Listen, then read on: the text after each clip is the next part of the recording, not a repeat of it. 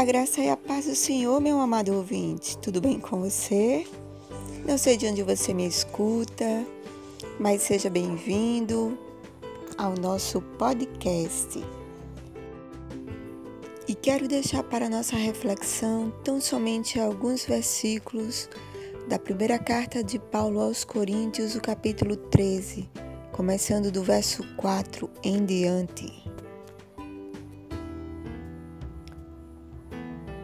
O amor é paciente, o amor é bondoso, não inveja, não se vangloria, não se orgulha, não maltrata, não procura seus interesses, nem se ira facilmente, não guarda rancor.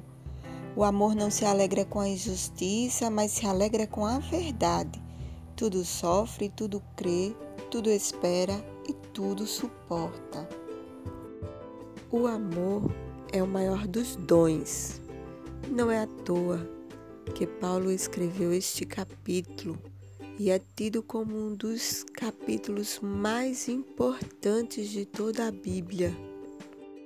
O apóstolo se dedica a falar do amor e afirma com toda segurança que não importa quais habilidades, virtudes e talentos que nós tenhamos, mas se não houver amor, nenhum deles vale coisa alguma. O amor é o maior dos dons. O amor é o maior de todos os mandamentos. Vemos neste capítulo a supremacia do amor. Na perspectiva de Paulo, o problema principal quanto aos dons naquela época em Coríntios era falta de amor. E no capítulo 13 ele vem explanar sobre a importância e a natureza do amor cristão.